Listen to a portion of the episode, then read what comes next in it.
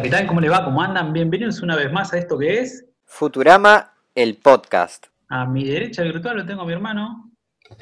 ¿Qué tal? ¿Cómo están?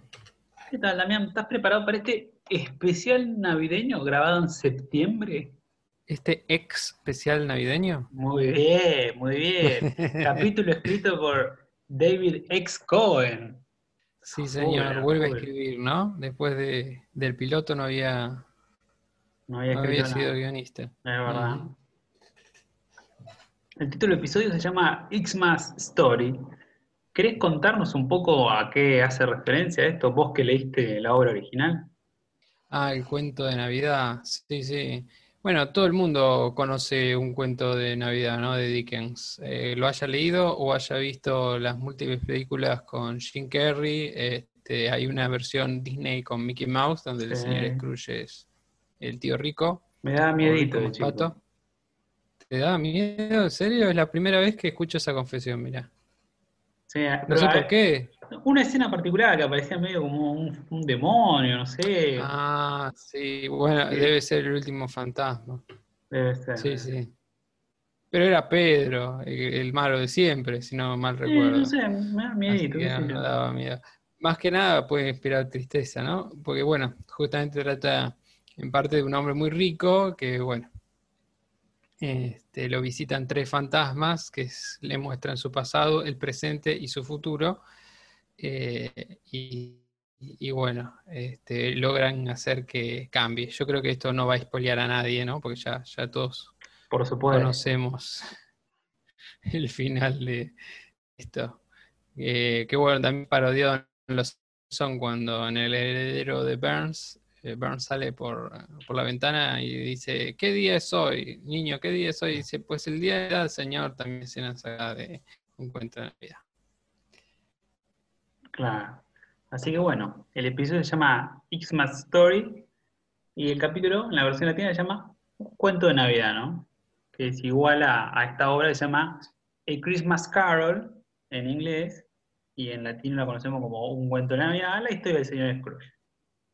Y tenemos también dos invitados.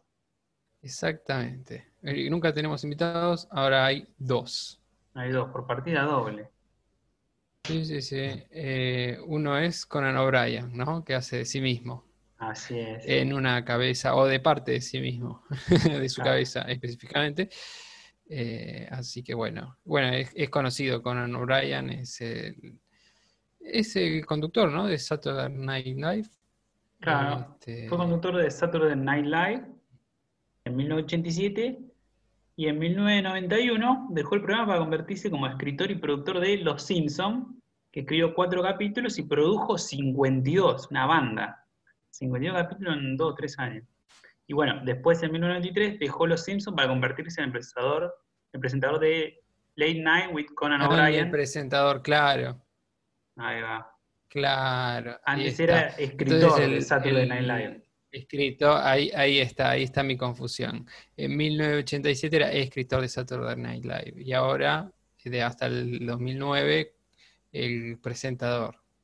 de Late Night with Conan O'Brien, que es otro, pero todos tienen nombres parecidos, que después pasó a ser el presentador de Tonight Show con Conan O'Brien.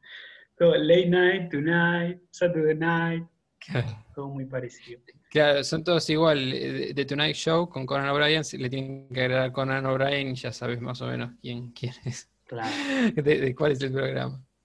Y bueno, para repasar un poquito estos cuatro episodios que escribió, uno es el mítico Don Beno va a la universidad, otro es el mítico de March y el monorriel, otro es el de Laura, la nueva vecina, que también es bien Ah, recordado. ese es muy bueno. Los, los tres son lindos. Yo creo que Bart se enamora, ¿no? Sí, sí, sí. De la vecina. Ese es el mejor de los que escribió él.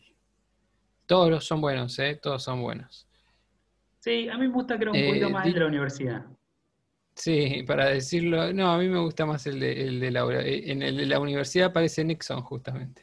Es verdad, es verdad. el capítulo Sí, anterior. Sí, qué memoria. Fue un, entre comillas, invitado. Ah, y también poderosos. aparece, también aparece el de la dona, ¿cuál es? Y después tiene el. Escribió algún fragmento de la casita del horror 4, que es ese especial de Halloween que Claro. tiene el episodio de la dona, que Homero se convierte en dona, que tiene juicio, que está el autobús, que Ah, el el de demonio, demonio. que quiere romper, claro, y el de Drácula. Alguno de esos Sí. participó con Sí, sí. no pude encontrar en cuál. Claro. Ah, porque son del mismo, del mismo capítulo. Claro. Otra curiosidad sobre Nixon. Eh, aparece en el capítulo de la dona. No, es Y, verdad. él- y le dice, y le dice amo al diablo. Está- es verdad. Y el episodio pasado fue el de Nixon. Al- menos- Increíble. Sí, al menos en la, en la versión latina, ¿no? Este, no sé, no, no vi la original de, de Los Simpsons, este, el de la dona. Bueno, yo tengo otra curiosidad con O'Brien, y es que su hermana menor, Jane O'Brien, fue productora de Futurama en las primeras dos temporadas. Así que se cruzaron acá en este episodio. Sí, o lo habrá, la hermana habrá, habrá dicho, bueno, que se venga. Claro. Y después hay un invitado más, Sí. ¿El otro me querés contarnos quién es? John Goodman. Este de ese eh, buen que tipo. hace de... Sí, yo creo que sí. eh. Tiene que ser buen tipo, ¿no? Aunque hace de, de alguien malo acá, que es Papá Noel. Que Claro. justamente juzga quién es bueno y quién no. Bueno, eh, John Goodman es muy conocido, ¿no? Hizo banda de películas. Este, trabajó en El Gran Lebowski. eh, hizo de Pedro Picapiedra. Nunca, no, no, no me acordaba que era él que había sido el de Pedro Picapiedra. Me acuerdo que hizo. Sí, es, es- es difícil. No me acuerdo si había hecho. Es Bueno, uno de esos actores que hay- no sabes cómo se llaman, pero lo viste miles de veces. Sí, eh, hay una eh, de, de una chica, hace del padre de una chica que, que es adicta a las compras, que se llama algo así.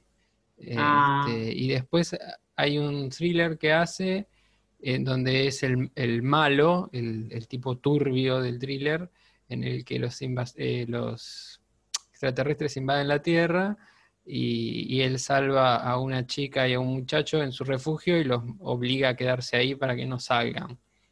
Este, porque aparentemente el aire de la Tierra es como venenoso. Y los mantiene encerrados. Y la verdad que es un actor de puta madre, ¿no? Sí, sí, sí. Tiene cara de malo. yo no, no sé nada de actuación, pero, pero la verdad que, que, que hace muy bien. De malo cuando tiene que ser malo y de bueno cuando tiene que ser bueno. Está bien. Y bueno, tenemos la frase de inicio del capítulo que es basada en una historia verdadera. Y el dibujo retro que es Elmer Gruñón en Fresh Heart. Que ahí es como un instante nomás que medio que se golpea contra un árbol y se le hace una barba tipo Papá Noel. Por eso la conexión justo con este capítulo. Exactamente es lo que quería decir. Hoy justo, justo, justo, justo, que tanto nos, pre- nos preguntábamos.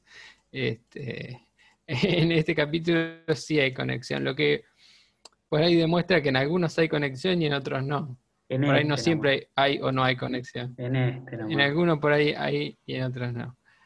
Este, así que bueno, qué mal que no, no está Pancho para. Sí, sí, sí. Así que- Así que bueno, escuchamos la cortina y pasamos a ver las curiosidades y analizar el capítulo.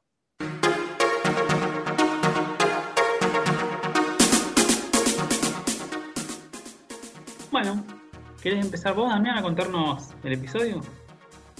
Bueno, dale. Este, empiezan, eh, eh, estamos en las montañas Catskill, en el Catskill Lodge, que aparentemente existe. Mira, Este, y están escuchando a Conan O'Brien, este, que está haciendo un show de stand-up. Buah, ponele que stand-up porque es una cabeza en un frasco. head up. Y bueno, el- claro, head up. Eh, y encima tiene un banquito, o sea, así que no, no, no está como parado. Pero bueno, este, y el show es malo y Bender lo, lo va saboteando también, ¿no? Y le dice, cuando yo caminaba hasta, y le dice, caminaba y, se pelea con, discute con Bender, este, con O'Brien, y bueno, después se termina el show y se va. Y bueno, para olvidarse de ese pésimo show, deciden ir a esquiar, porque bueno, este, este lodge queda en, en justamente en las montañas Catskill, me, me- supongo. Es como Que centro de esquí. En, en realidad, el Catskill es, el, es una cadena montañosa. Claro, claro. Este sería como un centro de esquí que está justo en esa montaña. Claro, ponele. Este, así que bueno, se van. Yo, yo vi, tiene página de internet, el Catskill, Catskill Lodge. Este, y sí, en, verano, en invierno, en invierno, en verano no, en invierno se puede esquiar.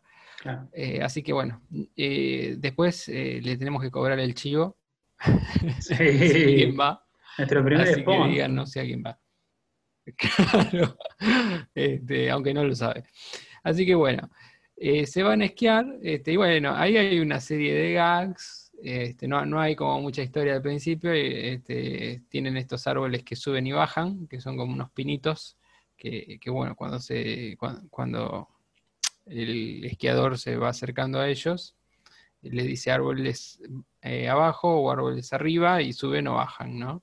Este, y bueno, cuando Van Fry dice, ah, ¿cómo haces para que vayan arriba? Y bueno, los árboles suben y, y le golpean en las bolas y después dice, "Ah, árboles bajen y bajan y lo golpean a él contra el piso.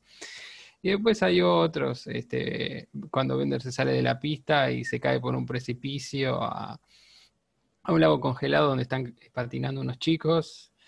este, y, y bueno, rompe todo y los hace caerse al agua. Hermes lanzándose en un trineo de bobsleigh, ¿es el deporte? Bobsleigh, sí.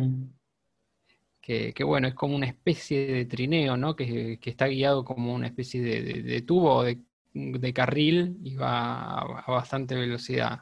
Sí, es una pista que es como un surco y van a los pedos. Claro, claro, es un surco. Eh, y bueno, Amy coqueteando con uno de- los esquiadores lastimados, ¿viste? De uno que tiene la pierna rota. Como y, y le dice, claro, está coqueteando y ve a otro y dice, ah, disculpame un segundo. Y se va con uno que está todo roto, que nada más tiene la cara fuera del yeso y se le, y se le sienta encima. Este, así que era como que el que más lastimado está, era el que más le llama la atención. Y bueno, pasan estos gags, digamos, es puro gag, no, no, no hay, hasta ahora no hay nada de historia. Y bueno, este, la historia recién empieza cuando todos están en los sillones tomando vino, creo, y, y vender coñac. Que, que por cierto están todos cagados a palos. Salvo Lila, están todos cagados a palos, ¿no? Sí. Como, como constantemente nos deja de claro este chiste de que le- en el esquí lo único que va a hacer es cagarme a palos. Claro. Bueno, el, el profesor, el profesor no, es el único que, bueno, no- menciona el gag, que, que esquiaba perfecto el tipo, y dice, miren cómo esquía el profesor y estaba dormido, este, no, no estaba esquiando, se, se mecía así de casualidad. Y cuando cae en, en la sala donde están todos, este, cae con una medalla, se despierta y mira la medalla y no sabe ni qué pasó. Sí, sí, sí. Com- Compitió en el, lo ganó en una carrera de esquí. Sí, en los comentarios del DVD dijeron que le pusieron una medalla de bronce como que, que, que quedó en tercer puesto. Pues si le ponían la de oro ya era como mucho, como demasiado. Sí, ¿no? Es verdad. Y bueno, este, eh, empiezan a, a hablar de, de la Navidad y, y, bueno, eh, acá dicen, en esta versión, eh, no quiero adelantar nada, pero bueno, en esta versión que el espíritu de la Navidad se perdió. Así que nos enteramos que en el año 3000 se perdió el espíritu de la Navidad. Y bueno, esto lo entristece a Fry porque era su primera Navidad lejos de casa, ¿no? Y bueno, para animarlo deciden llevarlo a cortar un árbol de Navidad que como todos sabemos es una palmera, ¿no? Por supuesto. Eh, y sí, yo acá tengo una tenía un pino y no, no sé por qué tenía un pino si es una palmera el árbol de Navidad. Hay un error, hay un Eh, error ahí. eh, así que bueno, dicen que, que- que es una palmera porque el pino se extinguió. O sea, eh, lo cual es muy gracioso, ¿no? Porque eso es bien yankee. Ir a cortar un árbol de Navidad o comprar un árbol de Navidad cortado y cuando se extingue no lo haces en plástico como se hace en Argentina. Este, Vas y cortas otro para que se extinga ese. Claro, ya, ya entiendo por qué se extinguieron. Sí, aparentemente en el año eh, 2200. 200. Claro, hace sí. 800 años. Me Exacto. gusta mucho el chiste de Lila que cuando dicen que las cosas han cambiado y Lila dice, no, no han cambiado. Y agarra el hacha, va hacia atrás como para pegarle y sale un rayo láser que corta el árbol. Sí, sí, bien, sí. está bien. Así como el gesto de, de- de- de- de tomar impulso para darle un hachazo y del mango sale el láser y corta el árbol. Sí, Sí. Ni, ni as- ni- ni así es. La forma de apuntar más complicada del mundo. Sí, sí, ni eso cambia. Muy buen, muy buen chiste. Bueno, tenemos varias curiosidades al respecto de estas escenas. La primera es que Conan O'Brien hace un chiste sobre que la gente está preocupada otra vez por el Y2K. Ya otra vez lo encontramos este chiste recurrente. Explicamos una vez más qué es, que es un problema que se creía que las máquinas iban a tener en el 99, que no, iban a poder pasar de fecha al 2000, sino que iban a regresar al cero y que iba a causar un caos, etcétera, fin del mundo. Bueno, también menciona que él perdió las piernas en la guerra de 2012, algo que no pasó, así que falló Futurama en esa predicción. Sí, por suerte, para Conan O'Brien. Menos mal, menos mal que sigue conservando las piernas. Claro, ojo, no hubo guerra en 2012 y no perdió las piernas. Quizá, ojo, se salvó. Aparentemente, aparentemente, según me dijo Seba, tiene piernas muy largas Conan O'Brien. Claro, bueno, es un tipo muy alto, por eso Que es uno de los pocos que la cabeza, el mechón de pelo, le sobresale el frasco. Ah, mira, no, había captado que sería por eso. Yo dije, por el, será por el mechón, claro, puede ah, ser porque sea alto. Pero claro, sé que el chiste es para ahí. Y después tenemos a este baterista que es Max Weinberg, que lo nombra ahí, que parece que fue el líder de la banda del Late Night with Conan O'Brien y de Tonight Show con Conan O'Brien. Básicamente sería como el equivalente al maestruli de Susana. Claro, claro, ahí está. Sí, sí, cuando está eh, dando el, stand-up, dice, bueno, este, ¿qué dice? Eh, empezamos con Max Wayne, algo así, dice un esqueleto flotando en, en, el, en el balde con, en la pecera esa en la que tiene la, la cabeza, ¿viste? Y dice, se olvidaron de alimentar a Max. Después tenemos una mención que hace Fry hacia el calentamiento global, algo me llamó la atención, que hable del calentamiento global, una serie de 99, y Lila le dice que bueno, que gracias al invierno nuclear se compensó el efecto del calentamiento global y por eso hay nieve. Así que tranquilos chicos, estamos salvados. ¿O no? Claro. O no, por ahí no. Depende de cuándo hayan caído las bombas atómicas. Claro. Después tenemos la escena esta de los nenes patinando en el lago congelado, que es una parodia, un especial de, Navidad de Snoopy, la Navidad de Charlie Brown. Y ahora sí, déjame que les cuente una de mis historias interesantes que hacía mucho no venían y hoy tengo una linda para contarles. Que es esta escena en la que Hermes se sube a este trineo de bobsleigh y que él mismo menciona que hace mil años hubo un equipo jamaicano de bobsleddistas, que es una parodia de un hecho que de verdad ocurrió. Y es muy curioso esto, ya que es un deporte de invierno, se juega en los Juegos Olímpicos de Invierno, y Jamaica es una isla tropical del Caribe. Resulta ser que... Claro, básicamente no tiene invierno. Claro, tiene playas, completamente distinto. Resulta ser que había unos políticos llamados Fitch y Maloney que trabajaban en Jamaica y un día recorriendo las calles se encontraron con un juego que algunos practicaban, que al parecer consistía en hacer carreras en unas carretillas de mercado en calles en pendiente y se ve que alcanzaban velocidad de 95 km por hora. Y a los tipos esto les pareció similar al bobsleigh y decidieron armar un equipo, unos locos. Y como en el bobsleigh es clave... Sí, estaban locos. Y ellos veían que como es clave el envío inicial en el bobsleigh, dijeron, bueno, pues hay chance de hacerlo porque en Jamaica hay una gran tradición del atletismo, ¿no? Recordemos que después Usain Bolt salió como fue el hombre más rápido del mundo. Así que van, van a reclutar a los corredores y los sacaron cagando porque o los trataban de locos o porque justamente los atletas no querían lesionarse porque ese mismo año también estaban las Olimpiadas de verano, de, de Seúl 88. Entonces, bueno, dicen, vamos por el plan B, busquemos gente atlética. ¿Y dónde encontrarla? En el ejército de Jamaica. Entonces ahí pudieron encontrar un par de loquitos que se sumaron a crear este equipo, fueron entrenados por un ex campeón de bobsledder estadounidense, y la verdad que lograron hacer un digno desempeño, lo suficiente como para clasificarse a los Juegos Olímpicos de Invierno, por eso mismo Frey los conoce, porque son los Juegos del 88, y como bien dice él, terminan últimos.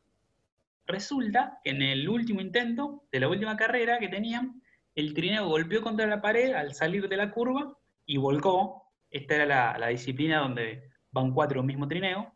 Entonces lo que generó una escena emotiva con los cuatro competidores caminando hasta la meta, arrastrando el tineo y siendo ovacionados por toda la multitud que los apoyaba y los querían porque eran como el underdog, ¿no? El que menos tiene chance de ganar, el, David. Y bueno, Ay, después, qué en, triste. en el 93, Disney hizo una película cómica con este hecho puntual del equipo de Jamaica que se llamó Jamaica bajo cero. Y aún hoy eh, el equipo sigue existiendo y siguen compitiendo y esforzándose por clasificar y cada vez mejorar su- sus tiempos. Ah, mira, no sabía que existía todavía. Eh, según Futurama, no sé si será verdad, después se dedicaron a promocionar bebidas alcohólicas. No, no sé si eso es verdad. Lo, lo quise chequear, pero no lo pude encontrar eso. Sería buenísimo. Y dice que fue una gran inspiración para los niños, pero no aclara si por las bebidas alcohólicas o por Claro. trineo. Bueno. Así que bueno, acá podemos, no sé, es como, como que dos políticos digan, bueno, a ver, busquemos a todos los boludos que corren el bondi y llevémoslos a hacer una maratón. Igual estos tipos, ojo, llegaron, ¿no? Llegaron a los Juegos Olímpicos. Sí, Quiere decir que, bueno, tan malos no serían, me imagino. No, no, tal cual, tal cual. O, por ahí es un deporte muy fácil, desconozco la verdad. Bueno, contanos, ¿cómo sigue el episodio? Bueno, dale. Eh, entonces estamos de vuelta en Planet Express. Este, parece que no, usa mucho su casa. Este, todavía no sabemos bien dónde vive Zoidberg, dónde... Pero bueno, sabemos que Fry y Bender tienen un departamento, pero sin embargo siempre los encontrás ahí. En las elecciones los encontraste en Planet Express, en- en- siempre los encontrás en Navidad. O sea, ¿quién pasa Es verdad, Navidad a? Lila, la única vez que la vimos fue en la cámara que tiene ahí en la nave, escribiendo su diario íntimo. Así que no sabemos dónde vive. Claro. No, todavía no. Después, después van a mostrar dónde vive, pero no sé si se muda o ya se supone que vivía ahí desde antes. Pero bueno, ella no es de Planet Express como Amy. Amy, se- por ahí puedes decir que vive ahí. Este, y a Bender y a Fry los echan de ahí, así que se supone que antes vivían, pero ahora sabemos que no. Así que bueno, están armando la palmera de Navidad. Eh, Be- Bender está sentado en el sillón con Mordelón. eh, y, y Lila y Fry charlan en el sillón, ¿no? Fry está triste porque, bueno, la Navidad le recuerda a su familia y no quiere escuchar más nada sobre la Navidad. En eso llega Hermes y reparte tarjetas de Navidad que llegaron para todos, ¿no? ¿No? Las tarjetas que llegó para Fry, para, para, para Bender, para todos. Eh, y todos reciben menos Lila, porque es huérfana. Este, entonces eh, se queda triste. Y bueno, después hay un par de gags con la tarjeta, que a, a le, le mandan una palmera hecha con unos hiseros y una foto de su mami, que es una ensambladora robot, ¿no? Esos robots que están, que arman autos, que son un brazo agarrado a un- unas ruedas de tanque, ¿no? Esas orugas. Sí, sí, sí. Y, y bueno, eh, Lila se va triste y, y que se queda en su casillero donde está la nave, ¿viste? Y empieza a recorrer un álbum de fotos y recorre todas las fotos y siempre está sola. Este, cuando la abandonan está en unos residuos con, con una mano robot. Sí. Después está sola en el orfanato mientras hay dos pibes desde la ventana que se ríen y la señalan, ¿viste? En el baile tiene aparatos. está ella sola. Sí, pobre. Y anteojos, Y así, anteojos. re hiper nerd. Eh, después en el baile de graduación está ella sola en la foto de las parejas y con la mano como abrazando a alguien, pero no hay nadie.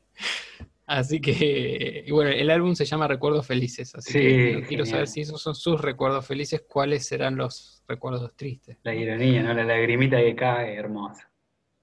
Sí.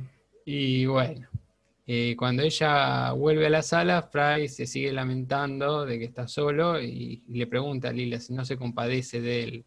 Y Lila empieza a llorar y se va, se va corriendo. Y bueno, Fry pregunta, Fry es retarado, porque sea, en el primero ya sabían que era la única de su especie. Este, y bueno, Amy, que la conoció después, le tiene que explicar que ella es huérfana y no tiene familia.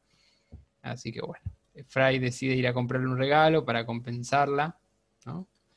Pero hay un problema, ¿no? Este, tiene que volver eh, temprano a Planet Express porque si no eh, aparece Santa. Y si aparece Santa se pudre todo porque, nada, eh, Papá Noel allá en el futuro es un robot que, fue diseñado por la empresa de robots amigables en 2801 para ver qué chicos eran buenos y malos o qué personas eh, y repartir los regalos en base a eso. Pero bueno, el robot tenía, por un error de programación, estándares muy altos y bueno, para él todas las personas son malas. Es brillante. Ese chiste y toda esa forma, cómo está construido, es genial. Como, aparte, tiene, tiene sentido, claro. Le pusieron estándares muy altos, entonces son todos unos hijos de puta porque nadie es perfecto. No, hermoso, hermoso, es genial. La verdad que, la verdad que es muy bueno, sí, eso es, es muy ingenioso, ¿no? Que, que el robot esté mal programado y diga que todos son, son malos. Eso, eso, eso está bueno. Y bueno, él tiene que llegar antes a Planet Express porque si no, aparentemente le van a cortar la cabeza y le van a poner cosas del saco de, de Papá Noel, según Amy. Claro. Así que bueno. Bueno, tenemos una curiosidad para mencionar que es este, esta tarjeta de Navidad que abre y vende, que tiene el dibujo de la palmera, que está dibujado todo con números. Son dibujos hechos en ASCII, código ASCII, pueden buscarlo así, dibujos en ASCII, A-S-C-I-I, y van a encontrar muchos dibujos también hechos con simbolitos, con, con texto. Y después tenemos que cuando la nave de Planet Ex- Express vuelve con el árbol, en esa escena que es medio de 3D, aparece rápido un cartel flotante en alienense que dice Disposable Office Temps.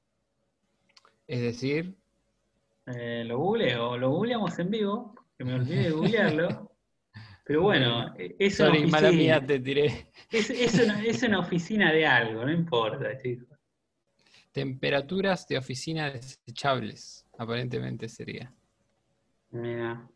Así que bueno, bueno, mientras Fry este, va a comprar el regalo a Lila, eh, Bender va a un lugar, viste, de esos para alimentar a los, a la gente de la calle, donde les sirven una sopa, no sé, como cuando Bart se va en el Día de Acción de Gracias y este, entra el coso de vagabundos.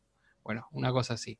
Pero él dice que se va a ayudar y todos creen que va a ayudar. En realidad no le creen mucho porque dicen, si vos sos re egoísta.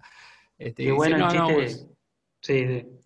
Sí, sí, ese chiste iba a decir, justamente. Decilo, decilo, decilo. El de si yo una vez doné sangre y es un robot, ¿viste? ¿Qué sangre donó? Ah, no sé, la de alguien. Qué hermoso. Como que eso ser bueno. Eh, Ese chiste es, creo que es el mejor capítulo, ¿no?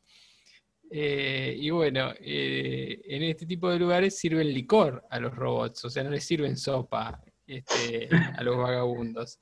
Lo cual es un, un chiste, un chiste muy gracioso, ¿no? Porque siempre es como que el vagabundo, ¿cuál es el lugar común? Que se gasta la guita que pide en alcohol.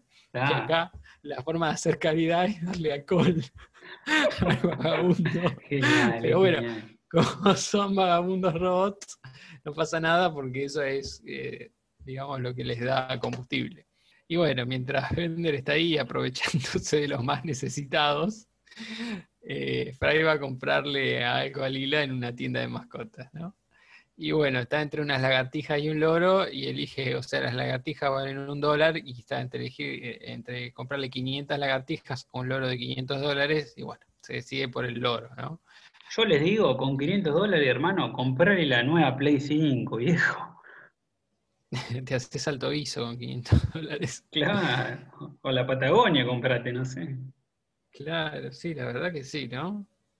Y bueno, este, el loro resulta que el loro se le escapa, le, lo- le muerde la nariz o le, le- le aprieta Sí. la nariz así con la- las cositas pico. que tienen los loros. el pico. pico, exacto. Y, mm, y se va volando. Y bueno, Fry va a buscarlo, ¿no? En eso eh, Lila va volviendo a Planet Express y le, le dicen ahí que Fry salió a comprarle un regalo. Y nada, ella dice, bueno, pero corre peligro porque ahora está este, Papá Noel, ¿no? Este, ella eh, se puso mal porque Fry solo piensa en sí mismo y en nadie más, pero bueno, este, cuando se da cuenta que salió, lo, lo va a buscar. Claro. Bueno, ahora tenemos un par de, de curiosidades. ¿Quieres contar la primera? Dale, dale. El lugar al que Bender va, eh, donde los robots vagabundos van a pedir sopa, se llama Our Motherboard of Mercy, eh, que sería una parodia a Mother of Mercy, que sería Madre de la Misericordia, que sería la Virgen María, ¿no? Madre de la. Misericordia, porque es un lugar religioso donde está este robot eh, cura, Sí. Que aparece en el capítulo de que va al infierno. El predicabot. El predicabot, sí. Así que, eh, nada, es una parodia a, a un lugar católico, ¿no? Claro, y es una parodia ¿no? a la Madre Misericordia, jugando Mother of Mercy con Motherboard, que es la placa madre de las computadoras. Claro, bueno, sí, exactamente. Bueno, después tenemos una curiosidad que es el nombre de este robot, que es el pequeño Tim, que es Tiny Tim en inglés, y es el mismo nombre que del personaje de Un cuento de Navidad, que es el que el título de este episodio parodia, ¿no? Que es este chiquito que no podía Claro. caminar, que era el hijo del empleado al que Scrooge negreaba. Viejo Sí, juvenil. exactamente. De eh, Bob Cratchit era. Después tenemos Y bueno, este robotcito está lisiado también, ¿no? Tiene Ah, claro. uno de los brazos, es una muleta. Así que está, bueno, está bueno que, Eh, eh, este, que un robot, o sea, debe estar roto y le habrá puesto una muleta, ¿no? No me imagino que nadie va a diseñar un robot lisiado. No, verdad que es muy hijo de puta, lo ensamblaron. Aunque bueno, en los comentarios del DVD comentaban como que hay, como que el hombre crea robots que le son completamente inútiles, o algunos que le son dañinos para ellos mismos, como el robot mafia o el, o el Santa Claus este. Así que bueno, espero que Es este verdad, lo hayan ensamblado Bueno, bien, pero- se rompió y lo arreglaron. Claro, claro. El, el Santa Claus fue mal diseñado, ¿no? Y los robots mafias son buenísimos. Todavía no han aparecido, pero ya, ya van a aparecer. Pronto, sí, sí. Después, bueno, tenemos el nombre de esta tienda de mascotas que se llama Joe's que sería como el, arta- el arca de Joe, o de José, ¿no? Y es una parodia justamente al arca de Noé, que de hecho abajo dice que antes el arca de Noé era una zapatería. Y bueno, dentro de esta tienda podemos ver a Bongo, que es una de estas criaturas del primer cómic de Matt Groening, que se llama Life in Hell. Y justamente en honor a este personaje le ponen de nombre a la editorial Bongo Comics, que es justamente la que publica las historietas de Futurama. Claro. Y bueno, por último tenemos cuando Fry sale de la tienda y camina por las calles, hay un cartel atrás que dice cerrado para Xavidad. Raro, está mal escrito. Entiendo que le Sí, quisieron poner la. X de Navidad en algún lado, pero cerrado para Navidad no, cerrado por, primero que nada. Y Claro. después, bueno, la X tenía que ir sí o sí en el principio, así que está bien. Y también hay otro cartel en, en Alienis que dice Joé Noé, que es justamente Feliz Navidad en francés, pero le pusieron la X al final. Pero está escrito todo en Alienis igual, así que es un quilombo bárbaro. Sí, señor. Así que, bueno, le cambian esas cosas porque no hay Christmas en, en el futuro, sino Xmas, ¿no? Claro. X más. Ya no, no se escribe más Christmas, como se escribe, pronunciándolo en español, sino X más, así, Claro. Xmas.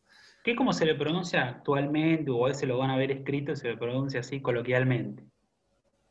Claro. Entonces, Savidad en español sería Navidad, pero sacándole la N y Savidad. Y aparece eh, así en, en español.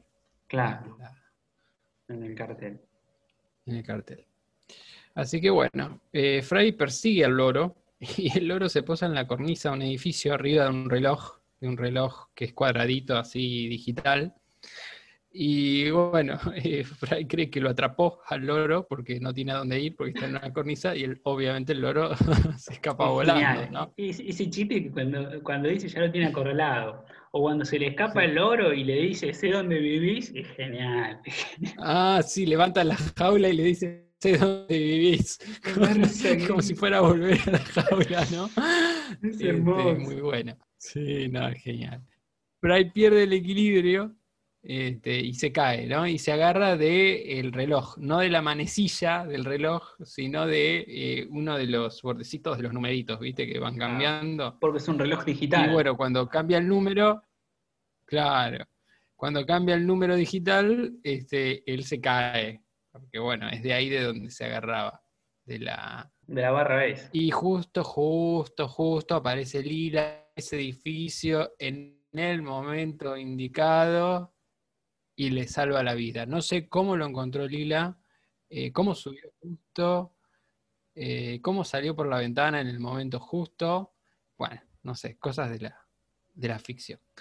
Y bueno, eh, los dos deciden volver a Planet Express y ahí hablan. Y bueno, Fry le explica que se sintió mal por ella porque, bueno, él está solo, pero dentro de todo él tuvo familia alguna vez. Claro. Lila nunca tuvo, entonces él quiso que ella se sintiera bien y le fue a comprar un regalo. En eso se encuentran con Santa. Y bueno, chan. parece que no se acuerda de nada porque dice, ah, mirá, Santa. Claro. y Santa les dice que revisó su lista y que ellos son muy malos y que tienen que ser castigados porque no consideran los sentimientos del otro. Y Lila le dice, no, pero Fry arriesgó su vida para salvarme, entonces sí, sí, le dice él, pero nadie pensó este, en el doctor Soyber, este, así que está mal. Es genial, es genial ese chiste. Este, mientras tanto aparece Bender con, con, otros vagabundos, entre ellos el Tiny Tim, Tim y, este, se dedican a cantar villancicos como excusa para, para, robar o tapadera para entrar a las casas de donde cantan y robarle a la gente. El famoso cuento del tío. Sí, mal. Y una copita, que les conviene una copita dentro de la casa y, la saquean.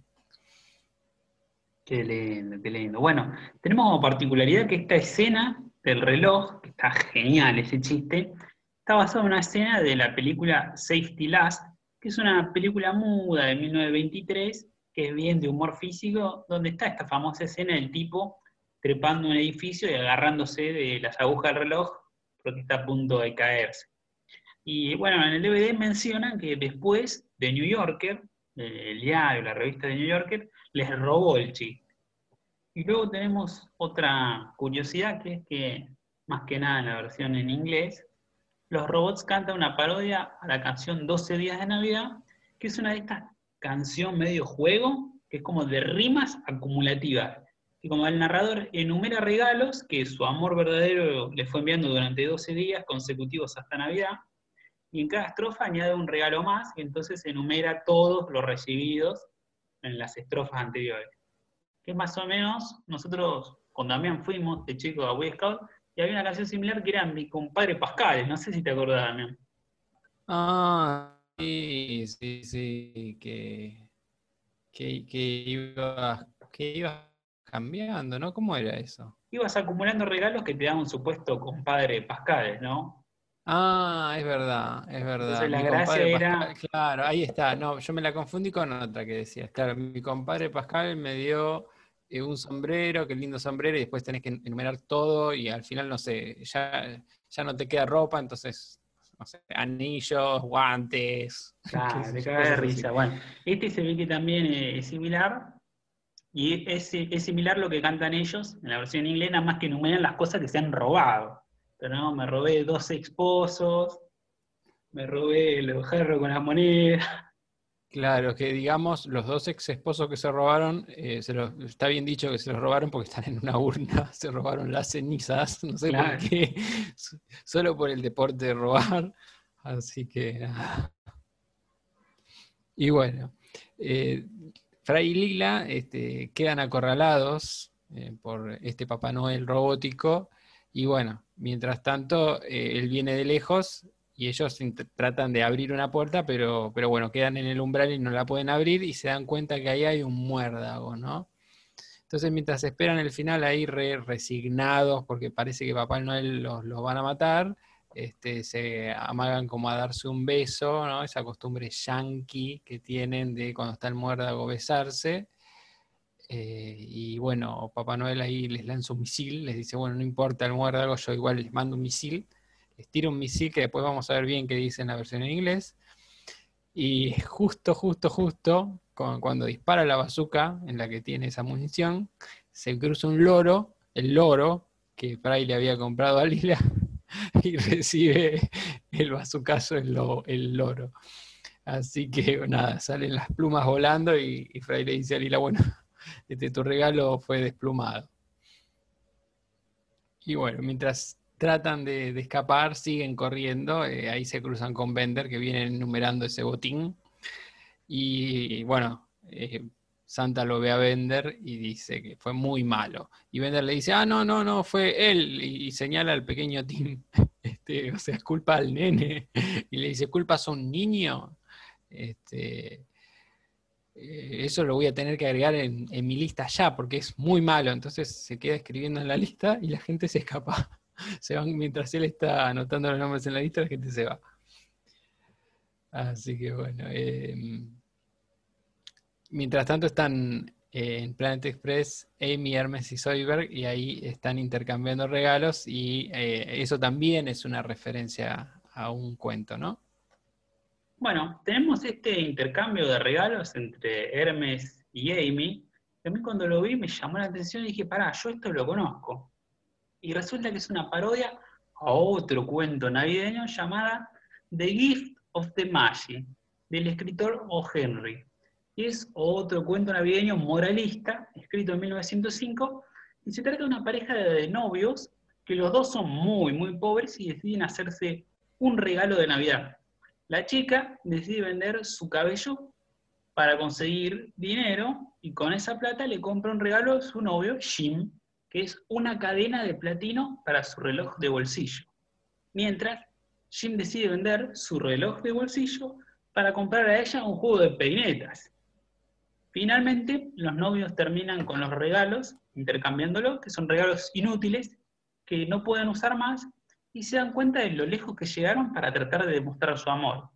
Y que además se dan cuenta de lo invaluable que es este amor.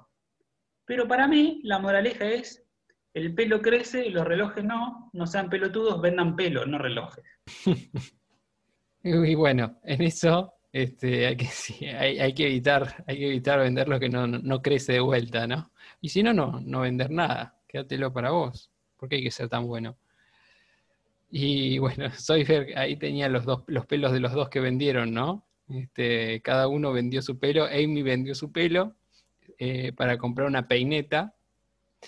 Eh, para Hermes, Hermes vendió su pelo para comprarle una peineta a Soyberg y Soyberg dice, qué bueno para, para mi pelo, y tiene mitad del pelo de Amy y mitad del pelo de, Hermes, ¿no?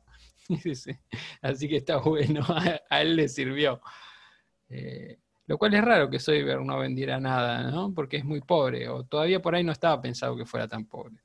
Y bueno, Lila, Frey y Bender, eh, junto con los robots vagabundos que, robaban, eh, entran a Planet Express escapando de Papá Noel y trata de evitar que, que Papá Noel entre a Planet Express. Y lo escuchan por el techo y dicen, Están, está en el techo, va a entrar por la chimenea, ¿no? Como es clásico, obviamente.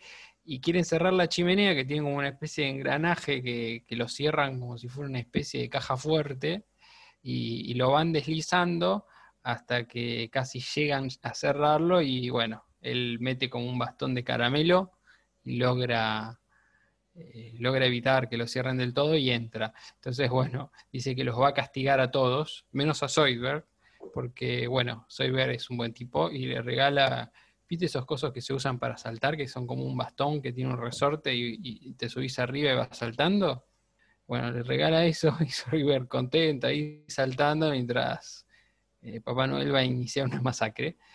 Eh, lo cual es medio raro, ¿no? Porque justamente los castiga porque no piensan en los otros y soy al recibir su regalo tampoco piensan en los demás, pero bueno, qué sé yo, por ahí porque es medio naive. Y bueno, Bender ahí interrumpe y dice que, bueno, no pasa nada porque eh, dicen que si no creen en Papá Noel, no, él no puede hacerles daño. Lo cual no es cierto porque Papá Noel agarra la bolsa y le pega un roscazo a, a Bender al toque cuando dice eso. Y en eso uno de los renos, el de la nariz roja, Rodolfo, empieza como a, hacer titilar la nariz.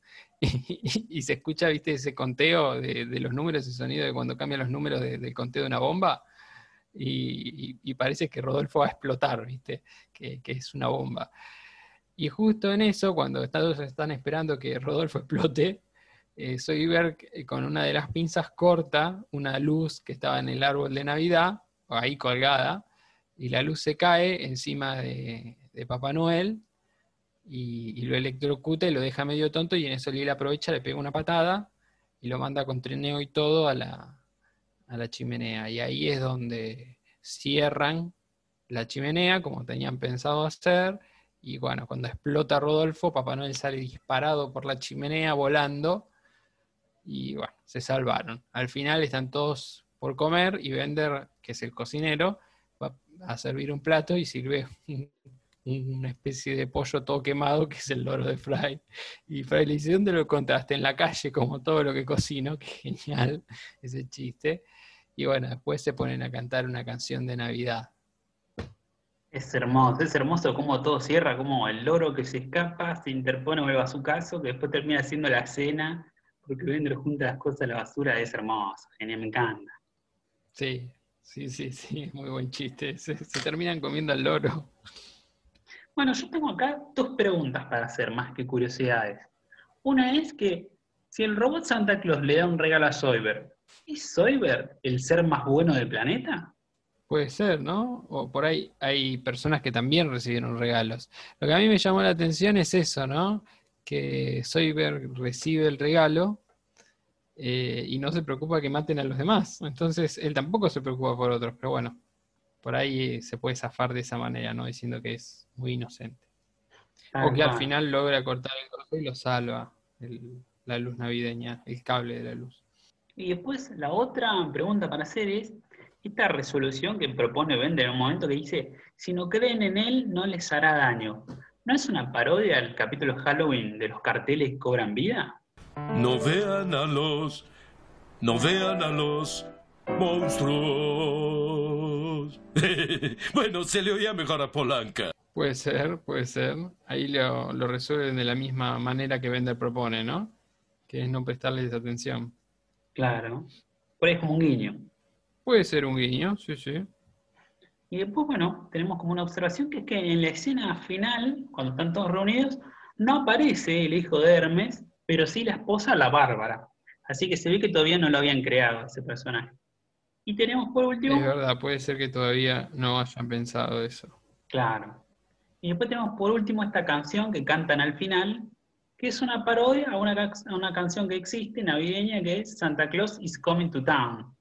Está modificada, modificada con un Santa Mortal que viene y te va a perseguir este, y te va a matar. Está bueno eso. Claro, no te puedes que, bueno, el loro en realidad se lo termina comiendo Mordelón, que yo dije se terminan comiendo el loro, se lo come Mordelón, que come todo, ¿no? Sí, sí, hasta el pequeño Tim se come. Ah, sí, el pequeño Tim nunca, nunca tiene nada de comida, pobrecito. no le toca nada. Cuando, incluso cuando llega para pedir sopa al lugar, es el último que llega y no hay sopa. Y Bender tiene cuatro platos apilados. Y se tomó la sopa del pequeño Tim. Me gusta mucho el look de, de Bender homeless, linchera, ¿viste? Con los guantes cortados, tiene como roto la, la pera, ¿viste? Tiene como rayones, tiene el sombrero roto.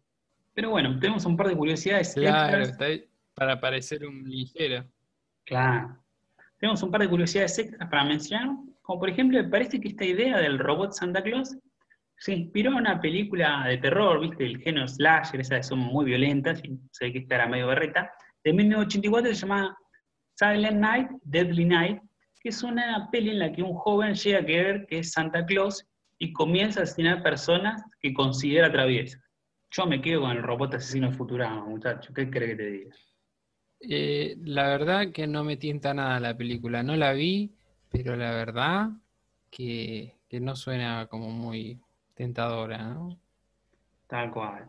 Y después tenemos un par de curiosidades de los comentarios del DVD. Que una es, por ejemplo, bueno, que cuando Conan O'Brien dejó Los Simpsons, fue David X. Cohen medio como el que lo suplantó. Entonces, cuando va a su escritorio, el escritorio que usaba, eh, que usaba Conan O'Brien, David encuentra ahí como una nota que le dejó en el que le explica a su, a su sucesor que, por ejemplo, la ventana estaba pegajosa, dónde estaba la basura que había que sacar y en qué rincón de la oficina había que orinar. Increíble.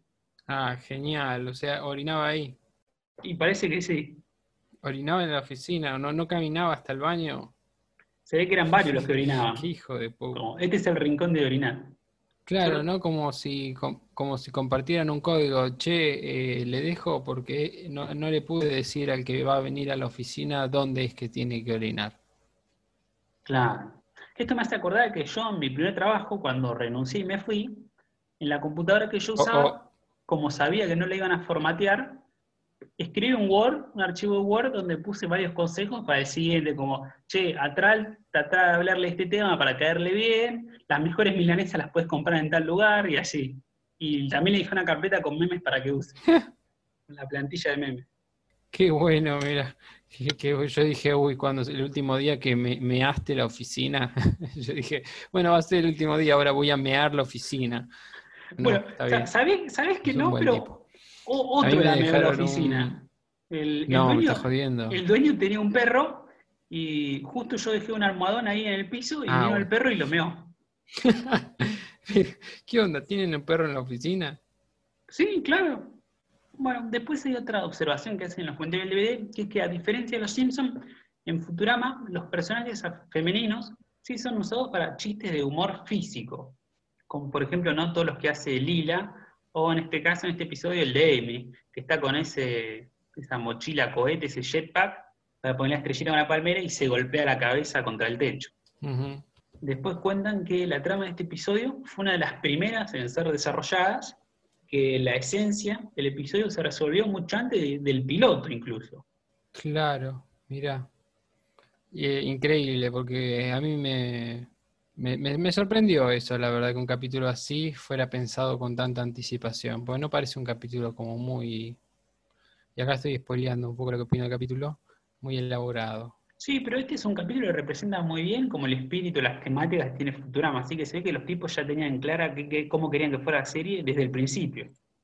Claro, es verdad, es verdad, y marca un poco la historia entre Lila y Fry, es un desarrollo un poco como la parte del Titanic donde se besan. Eh, nada, este, como que se se sigue manteniendo un poco, porque si no viste la historia de amor quedaría relegada, si en 40 capítulos la retomás, te olvidaste. Eh, así que bueno, acá lo, lo vuelven a desarrollar eso de la historia. Claro. Y después, bueno, hay una última curiosidad que cuentan en los comentarios del DVD, que es que este episodio fue bastante controvertido y la cadena, la Fox, les prohibió transmitir el siguiente especial de Navidad a las 7 pm, como que lo tienen que transmitir más tarde, en la siguiente temporada. Y la realidad es que el programa nunca tuvo la intención de ser transmitido a las 7. De hecho, dicen que lo que comentan es que hay una escena donde justamente ponen un reloj cerca del final, que es en el horario en que se suponía que iba a estar el episodio, como modo de guiño. Así que bueno, ahora discutamos un poquito el tema del capítulo. Para mí, como que no hay un tema central, podemos hablar un poquito de la soledad. Este es un capítulo, bueno, como bien decíamos, similar al del crucero, ¿no? Que mientras todos reciben tarjetas, todos tienen familia, Fray y Lila están solos. Fray se siente medio agobiado, no se siente parte de esta sociedad porque él pertenece a otra, pertenece a la sociedad de los 2000, de nuevo siente este tipo de anomia, y Lila se siente sola porque no tiene familia en una fecha especial, nunca la tuvo, lo que pasó en el orfanato. Así que más o menos va por ese lado, que una vez más los vuelven a juntar, ¿no? Y casi, casi se besan. Sí, sí, sí. Eh, para mí no, el tema no es la soledad. Este, la soledad es un elemento del tema, obviamente. Es, se puede hablar capaz de varios temas que aparecen, porque obviamente toda acción tiene un tema. Si vos decís, ah, quiero hacer una trama donde dos personajes se enamoren, obviamente el amor va a ser un tema de esa trama. Pero si vos querés buscar un tema principal, son la familia y los seres queridos, como en todas las películas navideñas, o la mayoría eh, la gran mayoría, el 99% de las películas navideñas, desde Mi Pobre Angelito hasta, no sé, cualquiera que te puedas imaginar, son eh, la familia y, y estar con los seres queridos y lo importante es, es, es- es eso. Porque bueno, al final Fry dice, bueno, pero lo importante no es, no son los regalos o la comida, la comida creo que dice, sino eh, que estemos todos juntos y, bueno, en la resolución del capítulo, va, ya es un poco después de la resolución del conflicto se habla de eso, ¿no? De que lo importante es que estén juntos. Así que el tema por ahí sería la familia, entendida en sentido amplio, como aquellas personas que, que vos querés. Claro, que una vez más se vuelve a sentir como en casa. Claro, claro. Exacto. El tema de la soledad, más que nada, no creo que sea un tema del capítulo, es un tema específico que vincula a los personajes de Fray y Lila. Fray y Lila son dos personajes que eh, tienen un vínculo en base a la soledad.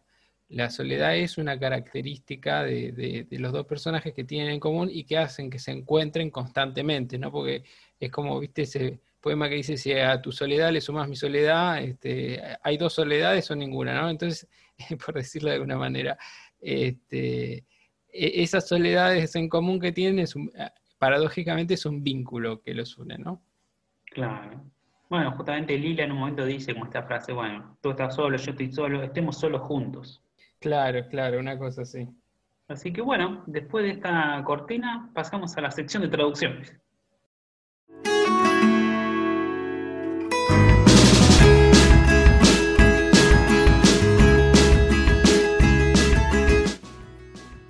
Bueno, contanos, Damián, ¿querés contarnos la primera observación? Sí, bueno, hay una curiosidad que nos preguntamos en, en otros capítulos eh, antes sobre el tema del 2000, el Y2K, etc. y allá en España lo llaman efecto 2000, que en, un inicio de capítulo está, no me acuerdo exacta, exactamente, este, no compatible con el efecto 3000, una cosa así. Y en el, creo que era una traducción del eh, Y2K, ¿no? O sería un Y3K, creo que era. Así que bueno, allá le dicen efecto 2000, entonces todas esas referencias que aparecen en España eh, tienen que ver con eso. Claro, se traducen como una cosa que nos preguntábamos antes. Claro. Así que bueno, después tenemos la primera traducción, que es cuando están en el centro esquí, que controlan los árboles con este comando por voz, que la versión latina le dice, ahora, si quieres que los árboles suban, dice árboles arriba. Y es como que hay un error, porque justamente él dice que los árboles suban, el comando debería ser árboles arriba, porque justamente el libro dice árboles abajo, árboles abajo. En la versión en inglés original siempre mantiene la misma palabra. Pregunta, what do you do if you want the trees up? Trees up y se levanta. Claro, sí, no, no, tiene eh, mucha lógica, ¿no? Claro, tendría que haber dicho, y si quieres que los árboles arriba, o que estén los árboles arriba, y ahí sí, árboles arriba. Claro, por ahí es difícil en español, ¿no? Ah, eh, sí, podría decir, si quieres que vuelvan arriba los árboles o, quieres que vuelvan los árboles arriba. En España tampoco le encontraron bien la vuelta, este, que dice, eh, ¿qué hay que hacer para que vuelvan arriba? O sea, los árboles. Eh, y bueno, la máquina dice arriba y lo levanta así. Pero bueno, ahí hay una diferencia porque no nombra los árboles, el comando de árboles arriba. Dice vuelvan arriba. Pero bueno, qué sé yo, son detalles. Sí, yo, te diría que hasta merito una amarilla. Eh, bueno, puede ser. Este, estás medio duro hoy. Eh, puede ser amarilla para los dos, decís vos. Claro, amarilla para los dos porque, viste, es un chiste y más o menos, más allá que sabemos la dificultad de traducirlo, más o menos lo logramos hacer más o menos para, que respete el sentido. Cosa que ni el español ni el latino hicieron. Claro, es verdad, es verdad. Sí, podés encontrarle una vueltita. Pero bueno, no se perdió el chiste igual. Pero bueno, le podemos poner una amarilla. Tranqui, para arrancar una amarilla. Después tenemos la siguiente, que es cuando Frank menciona la Navidad. Esta sí es, es grosa. Sí, sí, sí. Que es cuando Fray menciona la Navidad delante del fuego, que vamos a empezar esta vez a explicarla por la original. Que en la original dice, bueno, como que esto de verdad me pone en el espíritu de la Navidad, y el profesor le pregunta, ¿what más? Y le dice, Christmas, tú sabes, le dice, y le empieza a deletrear, X-M-A-S, le deletrea esta forma popular que tienen de escribir Xmas. Entonces Lila le dice, oh, te refieres a Xmas como que lo escriben igual, pero lo pronuncian como Xmas. Y dice, le dice como que vos estás usando como alguna especie de pronunciación medio arcaica, como cuando, when you say ask instead of ask, como que cuando preguntas, en vez de usar el verbo ask, que es el que usa en el futuro, él dice ask, que es el que como conocemos todos. E incluso después, cuando él dice que está triste, que, que no se siente como en casa, ella le dice, let me ask you something. Como que ahí retira, reitera de nuevo esta frase haciendo un chistecito. medio complejo de explicar. En la, en la versión latina, lo que dice es, nos recuerda el espíritu navideño. El que no se haga navideño, la Navidad. Ah, Navidad, ¿te refieres a esa festividad tradicional? El espíritu de la Navidad se ha perdido. Ahí como que cambió más o menos casi completamente y hablan, se centran en el espíritu de la Navidad y hubieron la parte de la pronunciación arcaica porque era un chiste del lenguaje inglés y era imposible traducir acá o hacer algo similar. Entonces Fray dice, se perdió, dice otra cosa más, y luego le dice, déjame preguntarte algo. Ahí tendría como que haber algún chistecito algo con la palabra preguntar, como que diga, preguntar, ponele. Pero es muy difícil. Sí. Bueno, en la versión gallega, este, eh, Fray dice, sí, aún no lo invade el espíritu navideño, ¿no? Y dice Navi qué? Navideño, Navi, Navidea de. ah, te refieres a la Navidad, pero sabes, Eh, te has quedado un poco anticuado, ya no son las fiestas entrañables de antes. ¿Ya no lo son? Pregunta él. Y después dice, mira, podemos hacer una cosa. O sea que acá eliminan los dos chistes, así de un plumazo. Le dicen, o, o el chiste, ¿no? Le dice que en el mismo sentido que el latino, eh, que ya no son las fiestas entrañables de antes, ¿no? En el latino decía el espíritu de la Navidad se perdió. Y después no le dice ni de preguntarle una cosa, ¿no? Dice, podemos hacer una cosa. Y bueno, ya no, no existe tampoco ese chiste con ax, este, porque no tendría sentido, porque eso todo lo eliminaron. Claro. Así que bueno, no es ni para punto favor ni para punto en contra, pero bueno, ameritábamos contar esta observación, ¿no? Sí, sí, sí. Yo eh, no sé, a veces hacen juego de palabras. Si bien nosotros siempre decimos que son intraducibles, a veces hacen algún juego de palabras. Podrían haber dicho xavidad o algo así, ¿no? Como que aparece después en- encima escrito en español en un cartel cerrado para xavidad, más allá del para que está mal. eh, podrían haberle puesto xavidad. Si total está, aparece. No Claro. nada, pero bueno. O aunque sea con ñ, Navidad en vez de Navidad, como una Ah, sutil cambio. Ah, mira, buena, buena idea, una ñavidad. Estaría bueno, sí, sí. La verdad que sí. Yo te diría que es hasta para un puntito en contra, porque la mandaron para la tribuna. ¿Para los dos? Sí, yo te diría para los dos. Bueno, ¿querés contar la siguiente? Sí, sí. Eh, cuando está Bender sentado, eh, canta en la mecedora, canta, beben y beben y vuelven a beber los peces en el río por ver a Dios nacer, ¿no? Eso en la versión latina. En la original hace referencia a este chiste, obviamente en la versión latina lo iban a sacar porque nunca dieron pie a ese chiste que decía, oh, Xmas tree, oh, Xmas tree, ¿no? Que sería eh, Christmas tree. Esa canción que dice, oh, Christmas tree, oh, Christmas tree, que aparece en todas las películas yankees.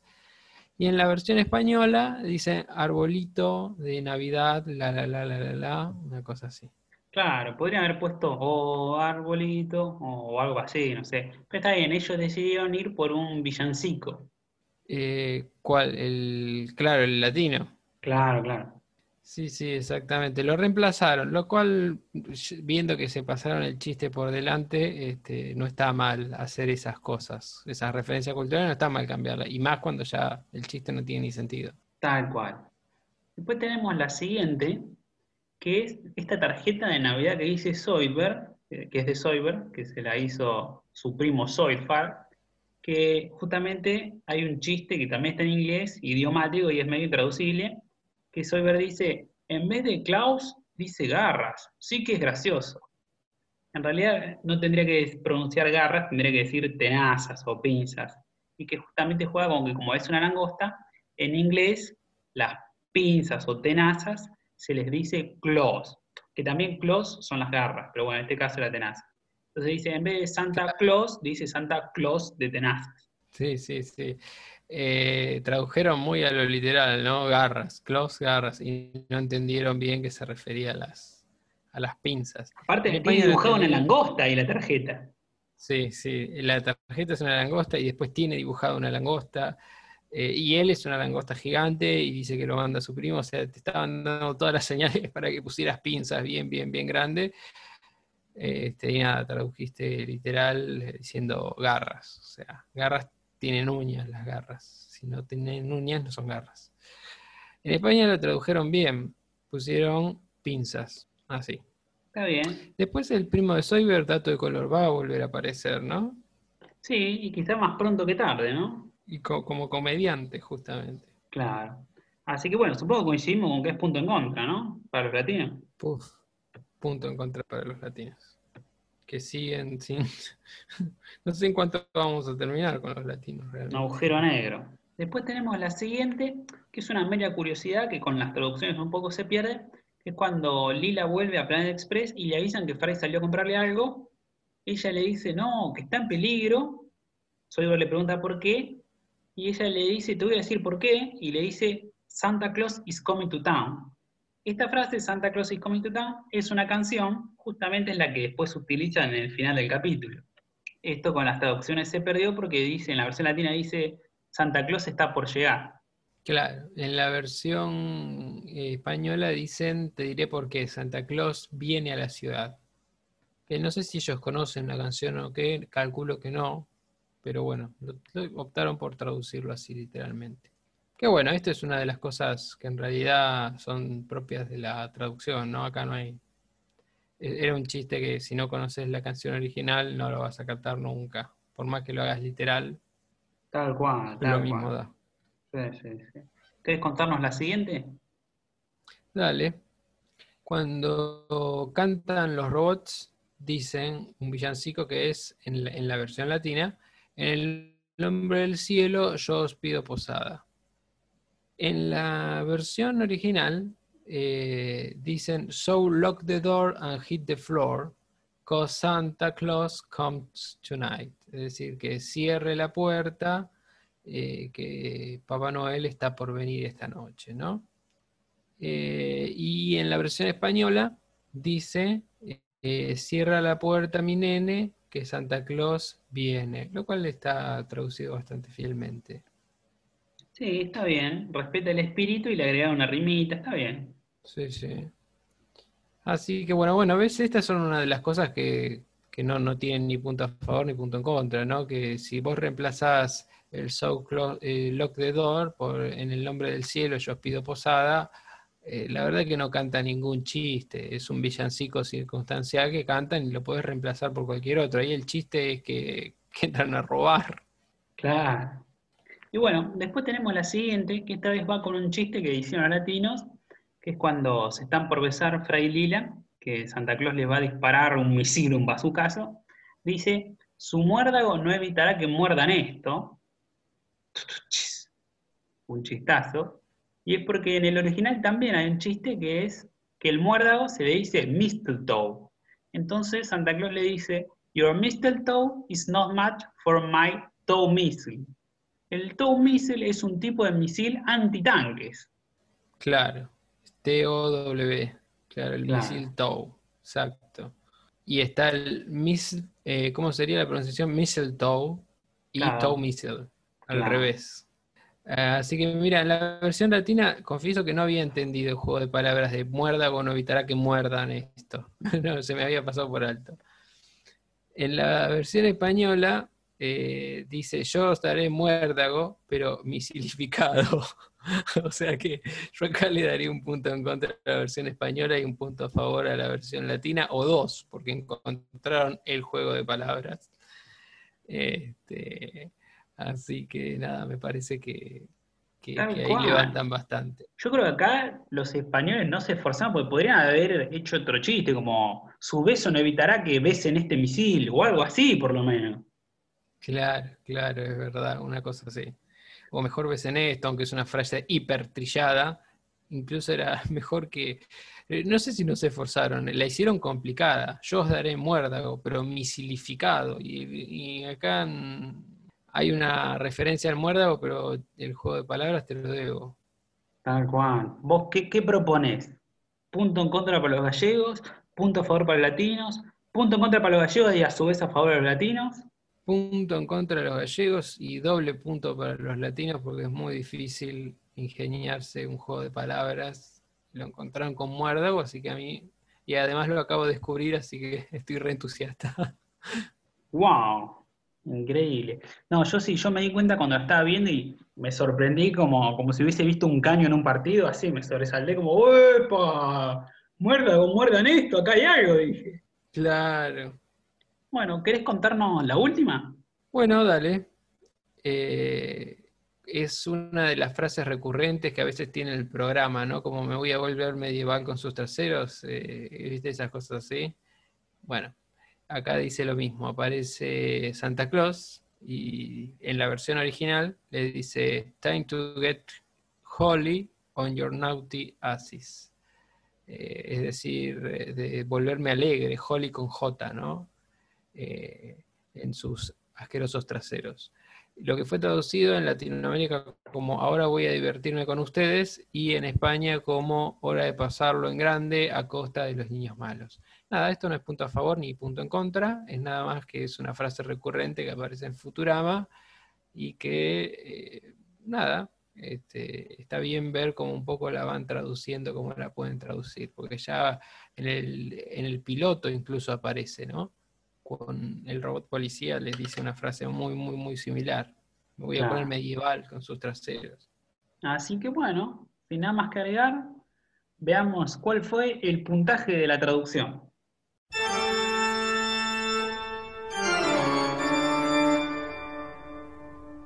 Puntaje de traducción, latinos menos 16, gallegos menos 11.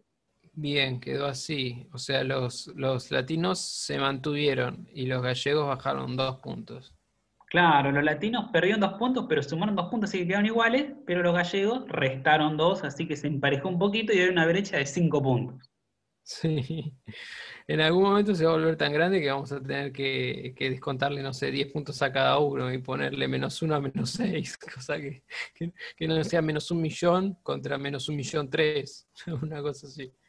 Tal cual. Ahora, increíblemente, ya como tres capítulos donde los latinos no modifican su puntaje, no logran sumar. Y bueno, Claro, mal. bueno, ahora, puntaje del capítulo. ¿Qué te pareció el capítulo, Damián?